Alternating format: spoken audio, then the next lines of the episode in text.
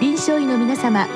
入気の論剤のパイオニア恐林製薬がお招きするドクターサロンにどうぞ。今日はお客様に横浜市立大学附属市民総合医療センター泌尿器腎移植科診療教授上村博二さんをお招きしております。サロンドクターは防衛医科大学校教授池脇勝則さんです。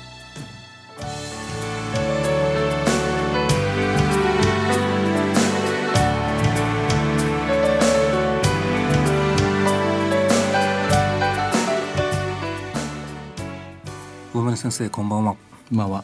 今日はあの前線がん治療のアンメットメディカルニーズ。まああの今後の課題ということなんでしょうけれどもご質問いただいた方はその男性機能を温存するということに関して、まあ、教えてくださいということでした。先生まず前立腺がんというのは男性のがんの、えー、まあ罹患数ではまあ第一位ということで非常に多いんですね。はい今おっしゃったようにあの PSA 検診がですね、非常にこう普及しまして、うん、であのまあ50歳以上の男性はあのこの PSA の検診を受けることによって、うん、えー、まあ早期に見つかる症例がまあ増えたと、うん、まあいうことで、まあほとんどの方だいたい80から90%は早期がんで見つかると、ね、まあいうので数が増えてます。まあ PSA 検診だけじゃないのかもしれませんけれども、まあ早期に見つけて早期に治療することによってこの前立腺がんのこう治療成績予後っていうのはすごくいいようです。はい。あのまあ、国立がんセンターの、まあ、発表によりますと、うん、最新の報告でも、えー、5年生存率が98%とかですね。99%という非常に高い生存率が、まあ、あの得られているというところです。まあ、本当に早期であまり侵襲的じゃない治療で、まあ、本当にあの治療が済むという方も、まあ、少なからずいらっしゃるかもしれませんけども一方でやはりある一定程度こう進行して、えー、やっぱり手術もこうだいぶ取っていかなきゃいけないという中で今日のご質問のこう男性機能ということを、まあ、失われてしまうという患者さんもいらっしゃるということであのまあ放射線療法粒子線治療ホルモン療法と書いてありますけれども多分これ先生手術というのもやっぱりその原因の一つというふうに考えてよろしいですね。はいあの早期がんであの見つかった方で今も70歳代、えー、もちろんその50歳代60歳代でもあのいわゆる全身状態の問題なければ、まあ、手術を選択する場合が多いです。うんで、えー、まあ、その手術ができない、まあ、症例、まあ、例えば、まあ、合併症でひどい糖尿病があったりとか、はいはい、コントロールできないあの、まあ、高血圧とかですねそういう、まあ、あの合併症がありましたらあ、まあ、他の治療で、うん、今あの放射線治療がまあ非常に進んでおりますのでで、ね、えー、まあ、今日ご質問の中にありますその、まあ、放射線治療でも外傷者ですね、えー、それから内傷者という大きく2つに分かれます。うんうんかりました。これあの男性機能をまあ失う低下するということに関してまず先生あの手術ということに関して言うとこの勃起神経を残せるかどうかというのがやっぱ大きいんでしょうか？はい、あのそうなんです。えー、まああの手術を行う場合にやはり腫瘍の大きさによってですね、すねまあ我々がその神経勃起神経をまあ一緒に合併切除するかどうかっていうのを決めます。うん、えー、まあ例えばあの片側だけに腫瘍があった場合は反対方向の神経は温存できるわけですし、うん、あの中側ですねにまあ前立腺がとどまっているという場合はあまあ悪性度も鑑みてえー、まあ両側の神経左右の勃起神経をまあ温存することも可能です。これ先生あの基本的に両側の神経を温存できれば術後の男性機能っていうのは低下しないというふうに考えてよろしいんですか？いやそれが実はそうでもないんです。あの結構なですねあの頻度で、えー、まあいわゆるその ED ですね、はい、えー、勃起障害が起きます。であの例えばびっくりした数字なんですけども、うん、えー、両側のですね神経温存した場合でも、えー、例えばこの PD5 阻害剤ですね、はいはい、ああいうあのまあシルデナフィルとかタダフィルとか、はいはい、まあそういったお薬を使っても30%ぐらいの方しか、まあ、勃起できないというそういう報告もあります。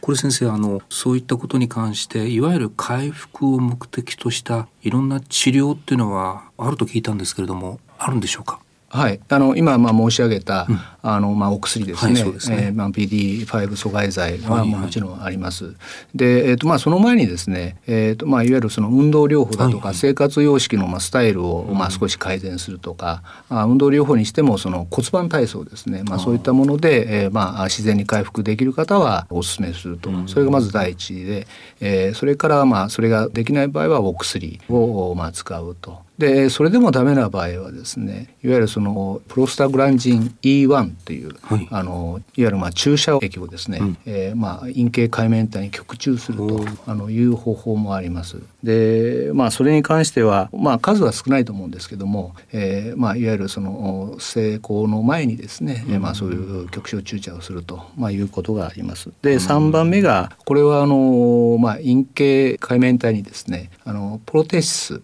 を、い、わゆるまあ異物になるんですけども、うん、えー、それを、えー、まあ挿入してですね、うん、えー、それで、えー、まあ行うという場合がありますがただ今お話したプロテススの挿入自体はいわゆるもう海面体をですね座滅しますので、ね、これはもう二度とその自然にですね、えー、まあ勃起するという能力は断たれるということになります。まあ、勃起するかもしれないけれども、まあ、生理的なものはちょっと失われてしまう方法ということなんですね。はい、今まあちょっと手術の方から男性機能のまあ温存回復までちょっと先生に話していただきましたけどもちょっと戻りまして、はい、まああの手術に関してはそういうことでただまあ残したいけど残せないという範囲のがんの広がりの方にはなかなか難しいということでそれ以外の治療ですと先生あの放射線治療も先生以前のこう一方向からのじゃなくていろんな方向からの IMRT ですとかあるいはトモセラピーとかあれはだいぶそういった意味でのこう男性機能に対するこう温存効果というのはあるんでしょうか？はい、あのこれかなりあのそういう意味では前立腺局所にですね、えー、まあフォーカスして放射線を当てられるということで、えー、まあそういうこのいろんな副作用ですね、うん、はあの少なくなりました。まあいわゆる直腸障害だとか、はいはい、あの膀胱の障害ですね。うん、ただあのやっぱり前立腺およびその前立腺の近くにあるまあ性能線ですね。それにも少なからず放射線が当たりますので、まあ放射線をまあかけることによって精液量がですね、まあ、減少してしまうとあのそういう問題は起こります。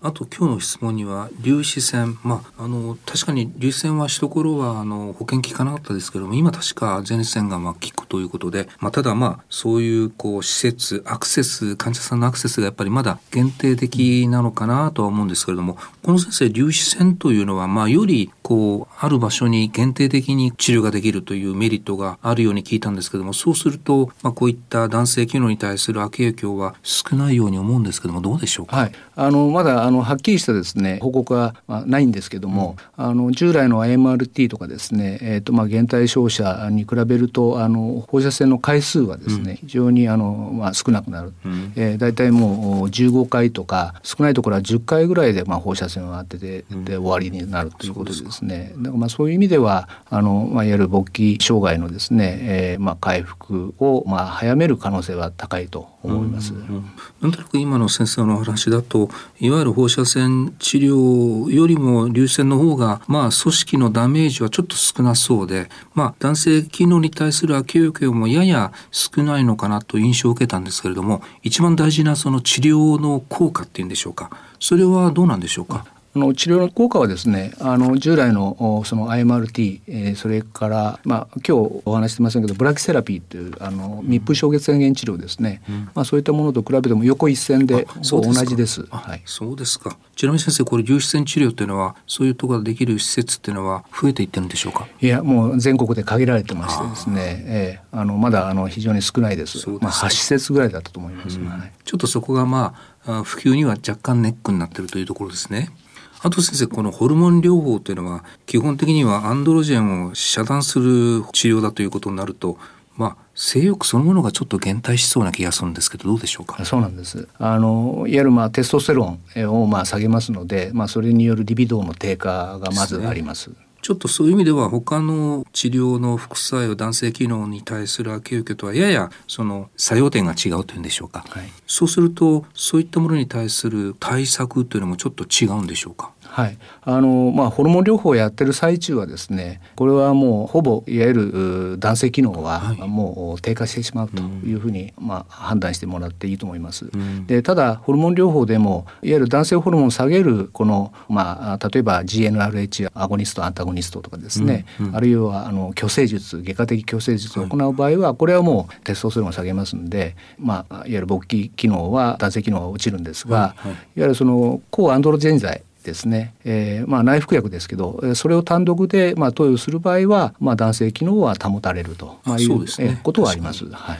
あとまあその無限にずっとそのホルモン療法するわけでないですから一応こう終了したらまあそこからまあ徐々にかもしれませんけれども製薬もまた戻っていって最終的には、えー、治療前と同じような形になるのは期待できるんでしょうか？はいあのまあ、それはやっぱり年齢とですね、えー、ホルモン療法のいわゆる施行期間ですね、はい、あの受けた期間その長さによって違います。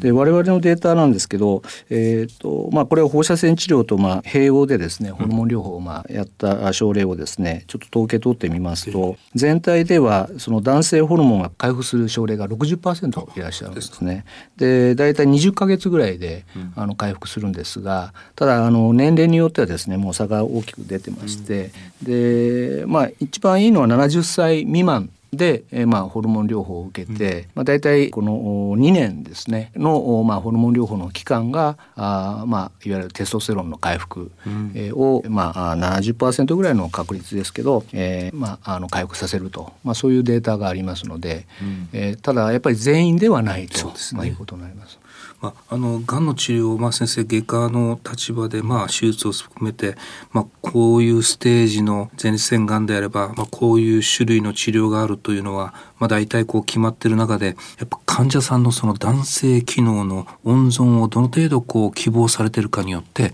やっぱり治療方法というのはちょっと調整されるんでしょうか？はい、あのやはり考えますですね。我々も、うん、あの患者さんとそこら辺はいわゆるまあそのシェアデシジョンメイキングですね。すねあの治療選択の時にまあ患者さんが何を望んでるかということをまずやっぱりお聞きすると。だからまあ中にはやはりまあこれもめったに少ないんですけど、まあ性機能とかですね、まあ QOL をまあ温存したいので、なるべくそういうまあ治療例えばまあホルモン療法とか放射線治療を受けたくないという方もまあ稀ですけどもいらっしゃいます。ただまあ、我々がまあお話しするようにやっぱりこの予後ですねいわゆるその生命予後とのまあ天秤にかけて、うんうん、えー、やはりまああのどちらがいいですかということで、えー、まああの治療を選択していくというのがまあ通常行っております。まあそういう意味では今日は前立腺がん特有の問題というか課題を聞かせていただきました。ありがとうございました。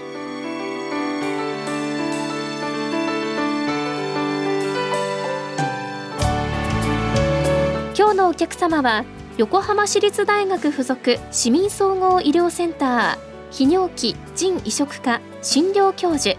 上村博二さん。サロンドクターは防衛医科大学校教授池脇勝則さんでしたそれではこれで恐林製薬がお招きしましたドクターサロンを終わります。